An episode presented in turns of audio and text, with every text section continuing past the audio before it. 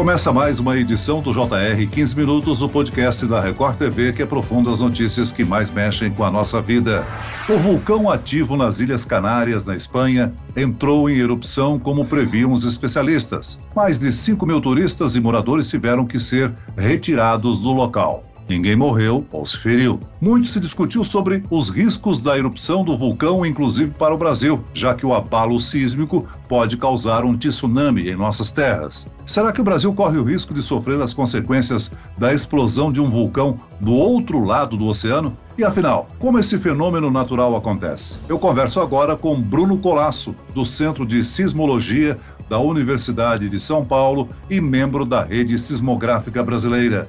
Bem-vindo, Bruno. Oi. E quem nos acompanha nessa entrevista é a repórter da Record TV, que já viajou bastante por esse mundo afora. Mas será que ela já viu um vulcão de perto? Cleisla Garcia, bem-vinda. Oi, Celso, muito obrigada. Oi, Bruno. Olha, de perto já vi vários, mas assim em erupção, como vulcão Cumbre Vieja, ainda não, viu, Celso? Foi a primeira vez em 50 anos que isso acontece, né? E aconteceu nesse último domingo. Cerca de 500 turistas e mais de 4.500 moradores tiveram que sair do local. Cerca de 85 mil pessoas, Celso, moram naquela ilha, né? Que é a ilha La Palma, onde fica o parque. Muitas residências foram tomadas pela lava, imagina o sufoco, e o vulcão continua ativo. Bruno, o que, que significa para a gente, né, para explicar melhor para as pessoas, o que, que é um vulcão ainda estar ativo, né, depois de tanto tempo? Ele pode causar mais danos? Existe uma segunda erupção ou isso é totalmente incontrolável? O vulcão está ativo e vai continuar por muito tempo ainda, tá? Milhares de anos. Então, um vulcão ativo significa que ele tem uma câmara magmática preenchida, né? Tem magma lá dentro que pode ser expelido, aí dependendo da pressão e da temperatura, alguma hora isso pode ser expelido como aconteceu agora. Um vulcão inativo é quando essa, esse magma, essa câmara magmática já não existe mais. E aí a gente diz que o vulcão é inativo, ele nunca mais vai poder entrar em erupção, né? Não existe mais de onde sair material. Agora, a gente pode imaginar, então, que quando você fala ativo, é que ele pode, de um momento para o outro, expelir lava. É isso, Bruno? Exatamente, Celso. Ele tem lá a câmara magmática dele, com o material lá dentro, e isso vai mudando a temperatura, vai aumentando a pressão. A atividade de vulcanismo está sempre relacionada também com a sismicidade, né? E aí, alguma hora, né, de tempos em tempos, aí, dezenas de anos, de repente ele pode entrar em erupção, né? Aumenta a atividade sísmica, a gente percebe muitos pequenos terremotos acontecendo. Isso significa que é, a qualquer momento ele pode pode entrar em erupção, mas ele nunca deixou de ser ativo. Quando você possui essa, essa câmara magmática, significa que o vulcão está ativo. Explica pra gente o que, que é essa lava que o vulcão expele. Há diferença de um vulcão para o outro no tipo de material que ele exala? Tem sim. Lava nada mais é do que rocha derretida. Então, quando você entra né, nas camadas internas da Terra, né, no manto, né, a gente tem a rocha, a pressão e a temperatura é tão grande que é capaz de derreter as rochas, né? E isso aí forma esse material. Alguns lugares do mundo formam algumas bolsas onde esse material sobe do manto e se infiltra na crosta terrestre, formando esses bolsões aí de magma. E é isso que tem embaixo dos vulcões ativos, né? Forma uma câmara de, de magma que pode ser expelida aí quando esse vulcão entra em erupção. E aí aí, dependendo do tipo de magma, do, tipo da rocha que foi derretida, a gente tem algumas lavas que são diferentes, sim. Umas podem escorrer com mais facilidade, tem a viscosidade maior ou não, e aí também isso implica como vai ser a erupção, né? De repente a lava pode se espalhar muito rápido ou mais devagar, e isso afeta quem está na superfície. Né? De qualquer forma, né, Celso, deve ser uma situação impressionante. Imagina a situação desses turistas e desses moradores porque segundo os especialistas, né, quando o vulcão ele rompe, ou seja, ele entra em erupção, não é apenas o que a gente vê, né, essa explosão do magma, a lava que é jogada para o céu. Isso é o que a gente vê.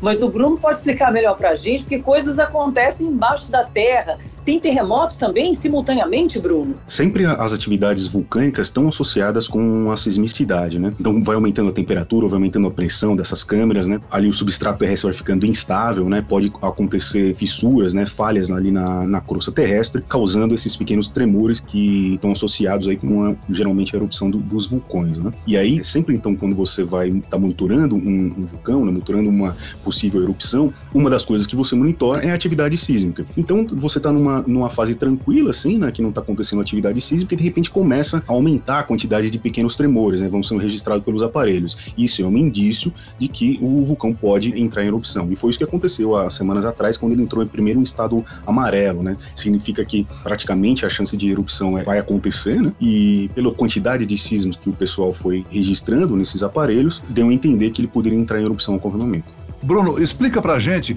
onde os cientistas, os especialistas instalaram esses sismógrafos. Foi em volta da boca do vulcão? Geralmente é na base, tá? Que, que são instalados. E não necessariamente você precisa estar colado no vulcão, né? Os sismógrafos, eles pegam, é, captam né, a, as vibrações em, em, centenas de quilômetros. Então, por exemplo, a gente tem estações no Brasil que pegam terremotos do, do Japão, da China, da Austrália. Então, essas ondas se propagam muito longe, né? Pelo planeta inteiro. E os sismógrafos são capazes de de, registrar. Tem sismógrafos espalhados pela ilha inteira, né? E além disso, tem uma rede mundial também de sismógrafos que os cientistas são capazes de compartilhar esses dados. Bruno, a gente já viu muita história, nós inclusive já acompanhamos né, casos famosos de estragos causados pela erupção dos vulcões.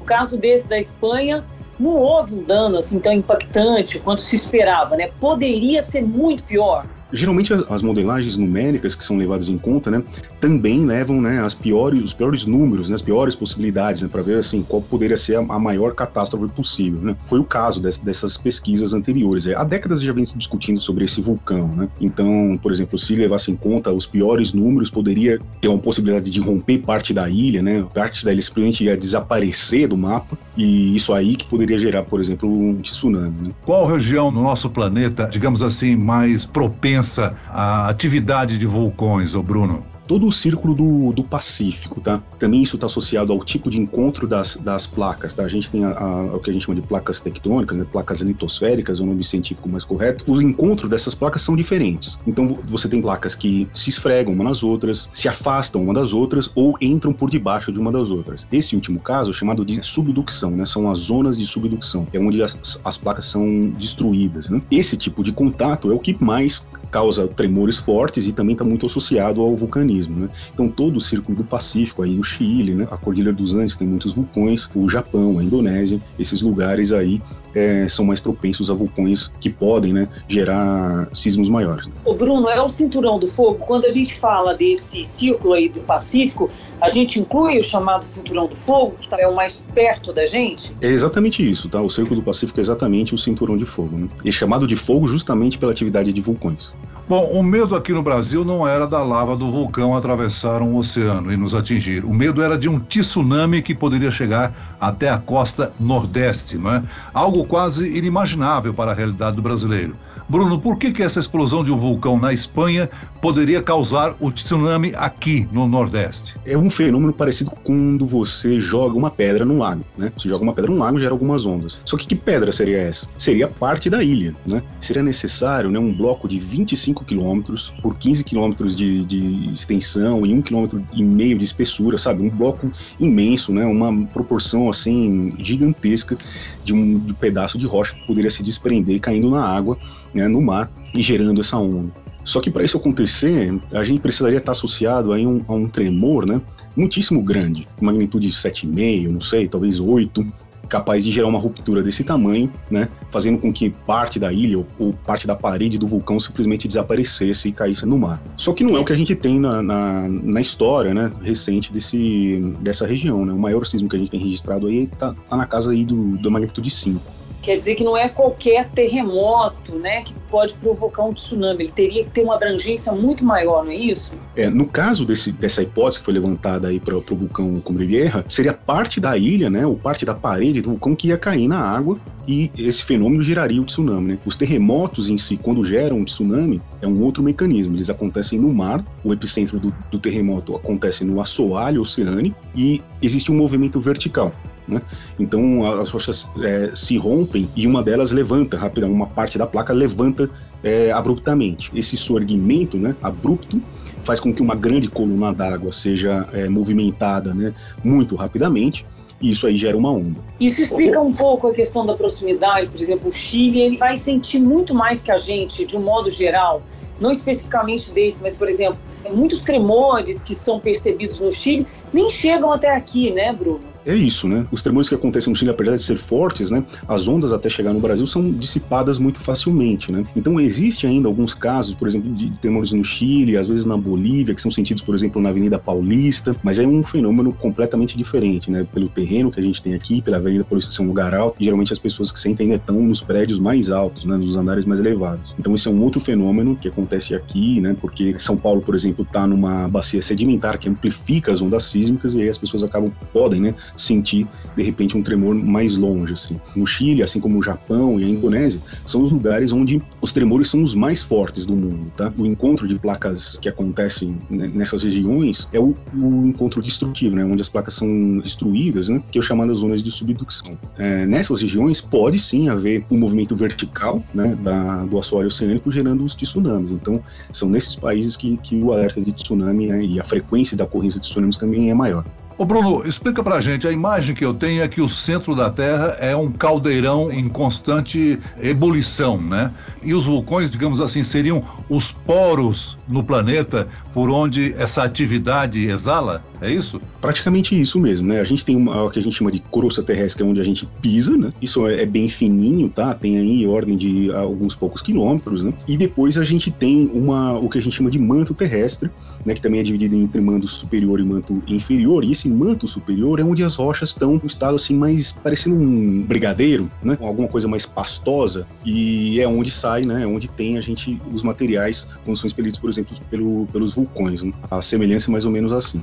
Essa atividade de calor ou do fogo interno é que também provoca os terremotos, né? Exatamente. O que provoca os terremotos é, é parecido com o fenômeno de uma panela de pressão. Vai acontecendo trocas de calor, o fundo da panela fica mais quente, é, aí ele levanta, né? Vai para cima e fica trocando assim num círculo. É o que acontece também no interior da Terra. Então, o material que está um pouco mais perto do núcleo, né, está um pouco mais abaixo, assim, vai sendo aquecido e ele vai entrando numa, no que a gente chama de correntes de convecção. E aí ele vai subindo e aí depois ele resfria e desce e aí aquece e sobe e fica nesse ciclo, né?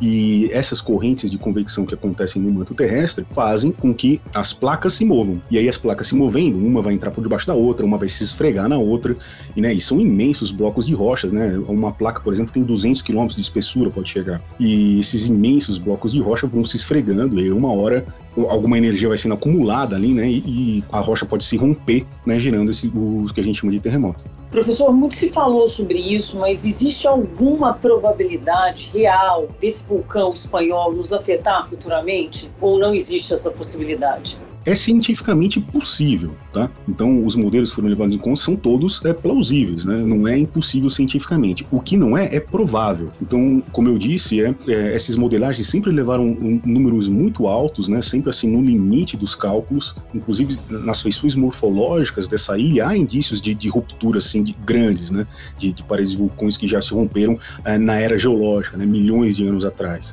Mas na era histórica, né? Coisas de mil anos para cá, não tem nenhum indício disso. Então, apesar de ser plausível cientificamente, é muito, é muito pouco provável que isso venha acontecer. Bruno, a gente já falou que existe atividade, digamos assim, constante, mesmo que não haja a emissão de lava. A gente tem uma previsão de quando vai cessar a lava desse vulcão Cumbre Vieja?